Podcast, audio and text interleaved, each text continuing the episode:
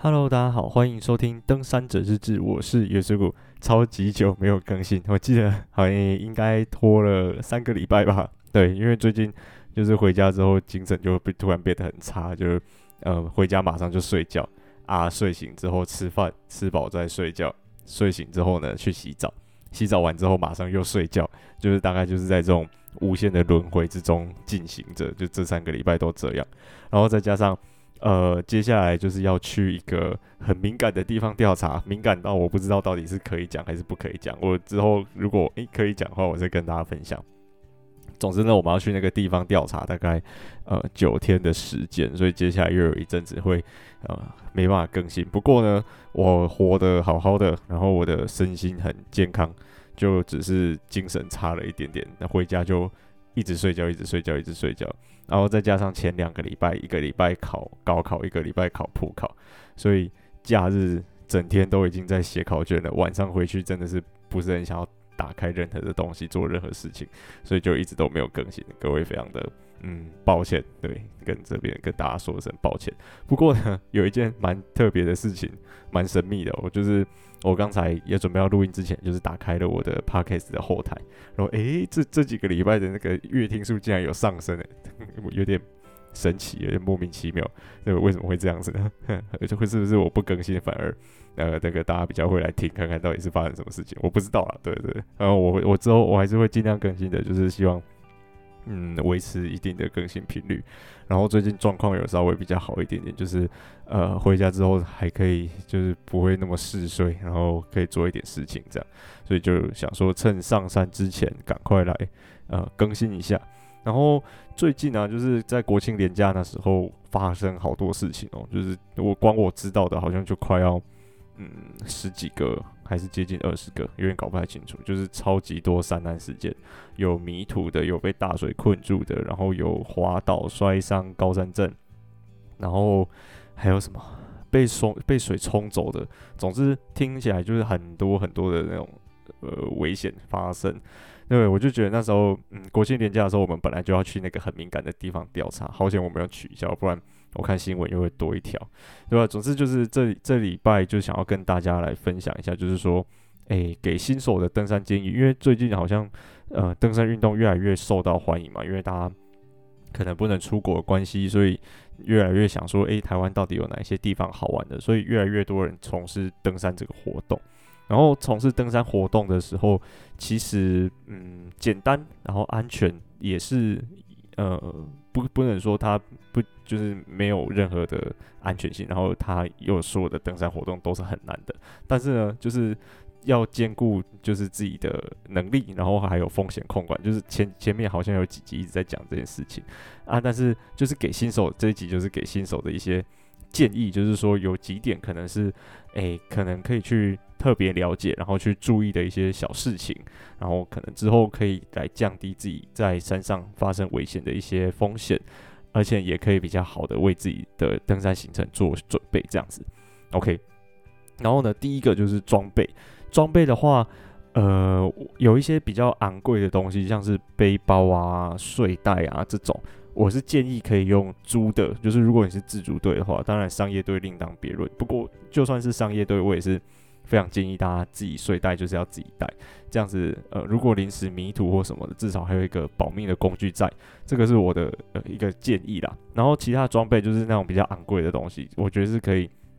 呃，先用租借的，就是因为其实有时候不确定自己到底是喜欢爬山，然后一下子就买个呃 三一万多块、两万块的东西，实在是很难买得下去啊。老实说，所以说用租的是一个很好的选择。然后再来是有一些小东西。嗯，像衣服、裤子那些的，基本上现在我觉得现在登山用品出的一些裤子啊、衣服，我觉得平常都可以穿，就是另外一种风格吧。所以我觉得，嗯，那些应该还好，就是要便宜也有很便宜，像迪卡侬的衣服、裤子，其实要说不能穿吗？嗯，也不会，就是 CP 值也算不错的，就是一个呃，还还一个选择，一个还不错的选择这样。然后再来呢是装备表，就是我强烈建议大家都可以去网络上，网络上有非常多不同的人写的装备表的参考的清单，然后呢，我建议就是多方参考，然后把呃每一个来互相做比较，因为通常啦，像我一开始爬山的时候，其实我也不是很清楚说我自己到底是要带什么东西，不该带什么东西啊。那每一次装备都会经有经过一些调整，总之呢，就是会慢慢进化成一个模式，就是哦，我大概上山就是要带这个东西，那个东西可能就不用需要，不需要带这样子。就总之就是第一次通常都会。多带了很多东西，又少带了很多东西，但是经过一次次这样子的调整之后会，呃进步蛮多的。只是呢，有一个网络上的一个装备清单的参考表，对每个人来说呢，都会是呃比较好的一个参考的东西。至就是至少有一个方向，说知道要准备哪一些呃物品，这样子会呃比较不会在山上缺东缺西的。然后有时候有一些缺了一些东西，可能会造成危险，例如说。呃，或者是不方便啊，像是有的人会带手电筒，没有带头灯，这样吃饭的时候就非常麻烦，因为一只手拿碗，一只手拿汤匙，另外一只手没有另外一只手可以拿手电筒，所以就会造成行程上的一些不方便，以及就是如果晚上要摸黑行进的话，有一些地方可能要稍微拉个绳索啊，或呃扶个墙壁之类的啊，那这样子拿手电筒那只手就等于又少了一只手可以用，所以这类的东西其实网络上都查得到资料，可以去。把它避免掉，然后把它解决掉，所以我觉得装备呢是可以去多加参考，然后或者是去登山用品店去问店员，然后我觉得是觉得不需要，就是第一次爬山或者是诶还没有确定诶，我真的很喜欢爬山就花大笔的钱，当然有预算就没关系了，因为它装登山装备贵是有贵的道理，它可以再让你在山上变得更舒适，然后整个行程会稍微过得比较舒服一点点，当然是有它的道理，不过如果嗯，不是很确定的话，不是很确定自己是不是喜欢爬山的话，我是觉得可以先不用花那笔钱，没关系，就是可以先挑一些比较便宜的，然后呃 CP 值比较高的一些品牌，像迪卡侬啊这种，就是可以去挑一些东西来，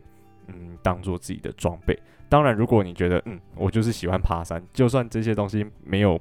之后没有爬山，我还是可以用得到的话，那我非常建议大家就直接攻顶，不要就是哦，我慢再慢慢进阶，这样子只是在浪费钱，因为。买了这个东西，就会觉得它在下一个阶层，就是比更高档一阶的那一个东西，也好像又好一点点。然后越看自己现在用的那个，就会越不顺眼，就会很想要换。这样子不对，就要就是呃，可能可以存个钱，然后稍微直接上好一点的装备，而且好一点的东西，它可以使用的年限也比较久。我的建议是这样。对，然后再来装备的部分，反正总之就是要有一个呃装备表，然后一项一项去检查。那不会的可以去询问一些，嗯，例如说登山用品店，然后或者是一些有经验的朋友，或者是呃你报名的队伍的一些领队，他们通常都会有一些建议可以给你这样。然后再下一个是就是讲到刚才讲到领队那些的，就是队友，队友的选择非常重要。就是前阵子呃那种自主队开始比较。盛行的时候呢，就是出了很多那种，比如说在登山口就把人家丢包啊，或者是呃走路走到一半，然后结果就是说：“哎、你走得太慢了，我要先走。”这种那层出不穷。对，像上次之前白姑的那个也是，对啊，就是就是把队友丢包。那这样我真的是觉得不太好。要要不就一开始就讲明说，我们只是呃一起租一台接驳车，然后一起上去。那这样子我觉得就没什么问题，反正就各走各的。不过呢，既然已经主就说我们是同一队，那这样子就呃还是要对队员队友负责啦。所以我觉得新手的话，因为毕竟是不熟悉嗯行程，或者是对一些登山环境来说相对来说比较没有经验的话呢，是可以找比如说熟悉然后有比较多登山经验的朋友一起爬，然后或者是呃找比较有。商誉的，或者是比较信赖可靠的一些，呃，外面的那种登山队伍去参加，当然那个费用就会比较高。不过呢，它也可以提供一定程度的保障跟一些服务，所以说我觉得也不是一个非常不好的选择。对，就总之呢，就是要慎选队友，要了解你的队友啊，要信任你的队友，你的队友也要信任你。然后在山上的时候，就是要互相帮忙，这样。总之，队友是一个需要稍微去考虑一点点的，所以我不太就是不太喜喜欢就是跟来路不明的人爬山。就总之还是要有点信任啊，然后有点认识，大概知道对方的习惯，这样子才可以呃在山上会比较有好的默契，然后去应对一些状况的时候也比较呃知道该怎么做，这样子会比较好。对，总之就是找队友，新手要找队友的时候还是要找比较认识信赖的人，这样。OK，然后下一个是行程，行程规划的话呢，也是很重要的，因为有时候我们看有一个地方很漂亮。然后我们就一股脑的就想说，哎，那个地方很漂亮，你要不要去看看？结果走到一半才发现，哦，它只是它是很漂亮是没错，但是路程也是非常非常的难走，然后非常非常的危险。对，这样子也是，嗯，事前没有做好一些行程规划跟查行程记录的话，就会发生有可能会发生这种状况。然后有时候新手就会没办法应对，因为其实大家一开始刚开始爬山的时候听过山的名字。的那个数量真的是不多，像一开始我大一那时候就觉得，喂，甘卓万好酷哦，想去。然后那时候就有人劝阻我，就是说，哦，你去甘卓万应该会出事。然后后来去查，哦，真的甘卓万可能算是一个比较稍微有点难度的山了，所以那时候就有被劝阻，不然我那个真的很危险。所以说啊，就是行程的规划，然后行前准备也是很重要，就是例如说，呃，去查行程记录，看。走从 A 点走到 B 点，看要走多久，然后中间有什么危险地形、水源、讯号、营地啊，那个申请方式等等的，就是这些都要呃查清楚功课，做清楚才可以去。这样子呢，会对整个行程的那个掌握度更高，以及就是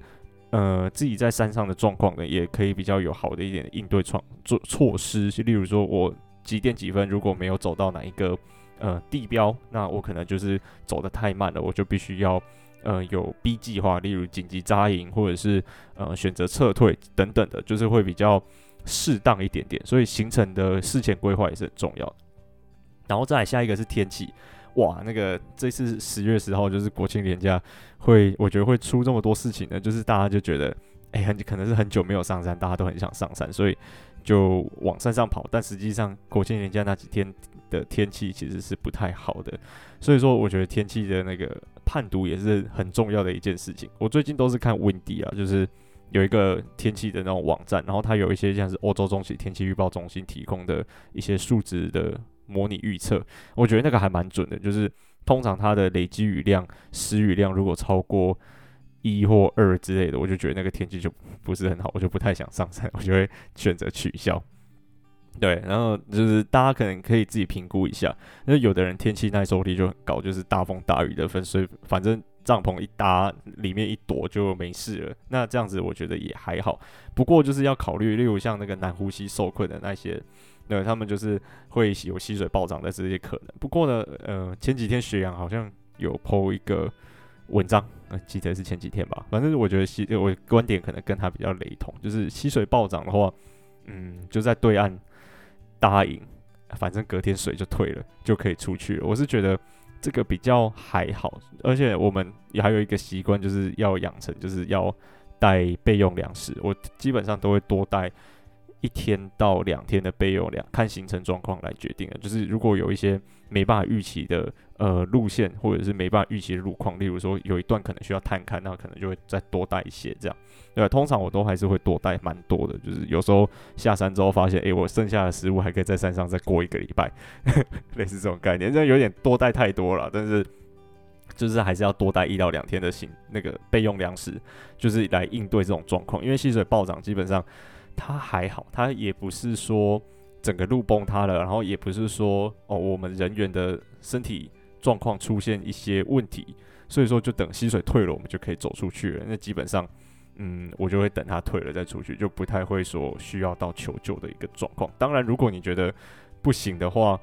嗯，自己的状况不行，还是要求救了。也不是说，诶、我遇到溪水暴涨，大家都不要求救，不是这个意思。是说，呃，有时候可以稍微呃再增加一点自己对于这种。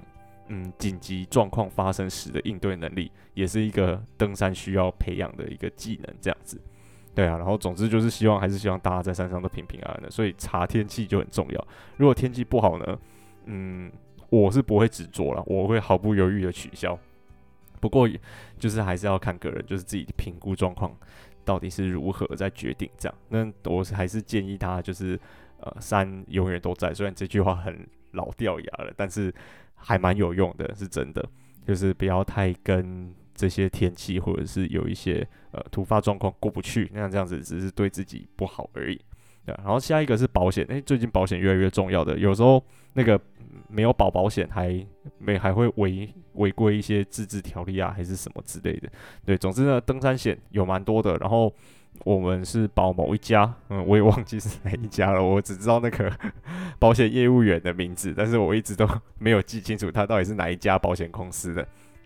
对，他就是有提供模组化，例如说我的搜救要保多少的那个保额，然后我的呃医疗费用要保多少保额，然后我的例如说意外险或者是什么身故险那些要保多少的保额，那个他就是有这种模组化经营，就是模组化的那个组合可以去选择。所以说就是比如说你的你觉得医疗可能要保高一点，那你医疗就可以调整到高一点，然后每一个组合的保费不太一样，这样，那我就觉得还不错，就是可以视个人的需要来去。投保，就是大家可以再去查一下。总之，登山险蛮重要的，就是有时候保险用到的时候，就会觉得，诶、有好险有保保险，就是类似这种概念吧。就是大家自己可以去比较一下。然后，而且最近有一些那个是县市的那种登山自治条例，也是规定说必须要保登山险。那这个就是规定必须要遵守的。对，所以保险呢，也是一个需要特别去注意的一件事情，常常会忘记。有时候我也会忘记保保险，这样就很不 OK。对，然后行前准备，行前准备就是，嗯、我觉得行前准备反而比在山上爬山的一些东西还来得更重要。例如说，第一个是有一些入山或入园证是需要申请的，那可能是提早一个月、提早两个月，或者是几天前必须要做申请。那这个就特别要去做功课，然后把你想要去爬的那一座山的规定是怎么样查清楚，然后呢去做申请，这样子，这样子才有一个合法性，然后。如果出事了，人家也比较知道说，诶、你的行程啊，或者是你的人到底是有哪一些要怎么走，然后我比较好去找你。然后再来是体能训练，我觉得体能训练也很重要，就是 呃，像之前前最近啊，因为我们要去那个很敏感的地方调查，然后我就是我们最近都在体能训练，虽然我只练了一次还两次吧，就最近真的是太忙，然后呃太想睡觉了，这个，精神状况比较差一点点，所以。嗯，如果你平常是没有什么在运动，然后即将要去爬一座山的话呢，我也是建议前面一个月可能就要开始有一些运动的习惯，例如说跑操场、负重训练、爬楼梯，或者是去家里附近的郊山，呃，练习走一走，有那个路感，然后了解一下自己的体能状况，这样子会，呃，对于自己在山上的一些情形。会比较呃了解到底是怎么一回事，因为自己的身体状况也是自己最了解。说不定你只是哦、前一天晚上没睡好累了，那今天走起来就比较累一点点，那也有可能，或者是呃你真的是有高山症的呃发生的那种过那种呃那叫什么历史，就是高山症发生的经验，那这个就可能需要特别注意。类似这种概念，就是总之体能训练，然后要去练习适应一些高山的环境是很重要的。然后再来是装备的检查，啊、装备检查也很重要，常常那个忘东忘西的。总之呢，就是上山之前，前面讲到有一个装备清单嘛，我建议是可以把它印出来了，就是有时候用眼睛看还是比较，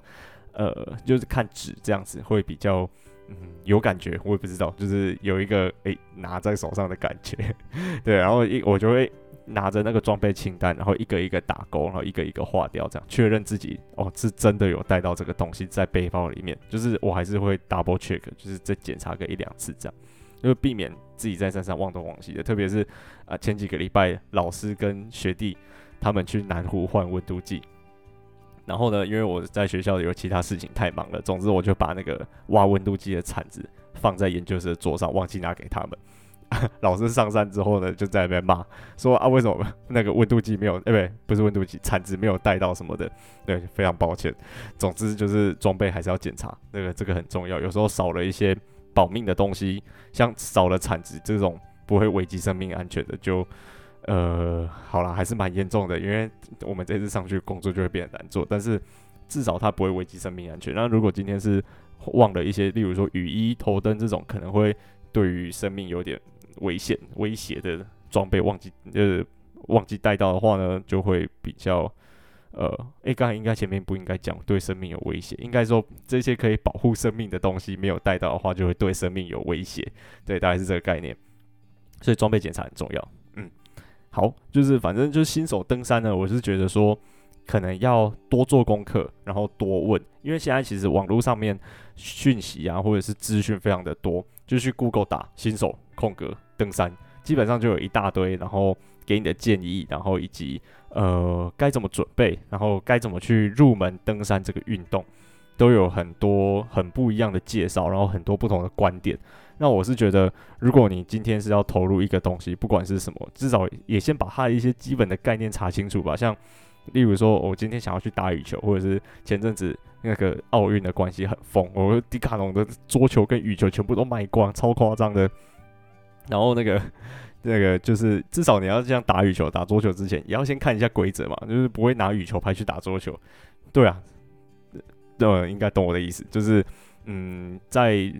从事一个事情之前呢，至少要对他有一些基本的了解，这样子对自己是一个比较有保障的行为。所以说，我觉得是可以上网多做功课，然后可能可以分几个面向，例如说，就是像刚才前面讲的装备、队友、行程、天气，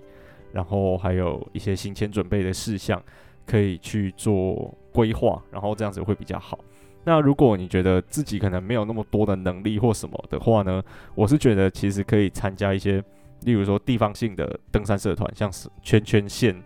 山协、山岳协会，然后或者是呃一些什么登山队啊，或者什么之类的。那通那一种通常费用会比较高，就是它其实也已经接近商业队的模式了。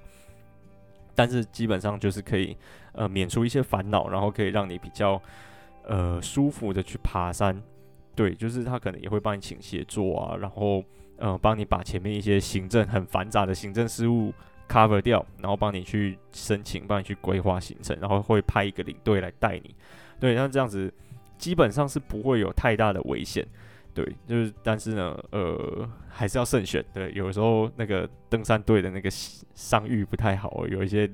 呃登山队会乱搞，那这样子也不是很很优质的选择。总之呢，就是要多打听啦，要多做功课，多看，这样子会对于入门一个东西会。呃，比较适合一点点，然后也可以比较快去了解说，诶，登山到底是怎么一回事，然后我们该注意的东西有哪一些？对对，因为毕竟这个还是有可能，再简单的山都还是有山难，就像石门北峰，诶，还是有山难，诶，石门北不是石门北峰，石门山都还是会有山难，所以说就是对自己要有一点负责任的感觉会比较好一些。OK。就是大概是这样，就是给新手的登山建议，才可以保护大家在山上都平平安安的。好，然后这边就是要回答一些之前前前阵子观众有问的一些小问题，例如说有一个观众是给我建议说，我的那个 IG 的排版啊，其实可以稍微换一下。然后就是因为我他说我拍拍的照片其实都还不错，我自己也觉得，然后不知道大家觉得怎样，反正总之谢谢。哦，然后但是我我的那个 IG 排版，大家如果点进去看，就会发现说我都是把呃那一集的标题放在第一张照片，然后后面可能才会放一些啊，比如说呃这一趟你看到什么风景，我就把它放在后面。然后呢，我最近有看到一个呃 IG 的排版方式，我觉得还蛮不错，蛮适合我的。它就是一个礼拜，它就是周更啦，它跟我。差不多，虽然我最近拖更很多次，但是就是差不多是算一个礼拜更新一次的话呢，它就是一个礼拜会发三篇贴文，然后让呃中间主题的那一篇贴文主题，嗯，那叫什么？主题标识就是我现在那个白色的那一张放在是中间，然后左右两边是这个礼拜要讲主题的照片，这样子呢就会变成是有照片，然后又有主题，然后整个版面看起来又很整齐，所以我让我来试试看，就是。啊，尝试这样子的排版方式，看看如何。对，就是我这个第一个，我大概会来试试看，就是看看这样子会不会比较好一点点，会比较漂亮一些。好，然后第二个是学妹的伤口，就是前面好像有一集讲到起来连峰，然后学妹在崩塌地被石头打到，然后脚破了一个大洞的那件事情。总之后来就是呃被打到了之后，有稍微把血止住了。然后隔天呢，看就是有 O C，就是大概小腿前面那根骨头叫什么？哎，我不太会，胫骨还是什么？哦，我最近认识一个那个呃医当医生的朋友，然后我就是前阵子肌腱有点发炎，还是有点酸痛，然后我就我就问他，结果他他就跟我说，哦，我不知道那条那条肌腱还是那条筋的中文叫什么，但是我知道它的英文，我觉得好酷哦，超厉害的。那然后那个，总之那个学妹就是小腿前面那一条骨头。说就是那附近就是整个 OK，但是没有骨折。然后下山之后他，他呃有去看医生，然后医生是跟他讲说，就是只有皮肉伤而已，不过那个伤口有点深，啊，现在那个伤口已经结痂，然后也不太会痛，所以就嗯没有大碍，对，到现在复原良好，呃，但是对他还是很抱歉的是，他第一次、第二次爬山而已，就结果就被我们拖去走那种奇怪的行程，对，就是平安就好，没事就好。然后还有一个观众是问我说，我对卫生纸跟生火的看法，就是我的卫生纸呢，基本上我都会自己把它带下来，然后就会带一个小加链袋什么的。而且，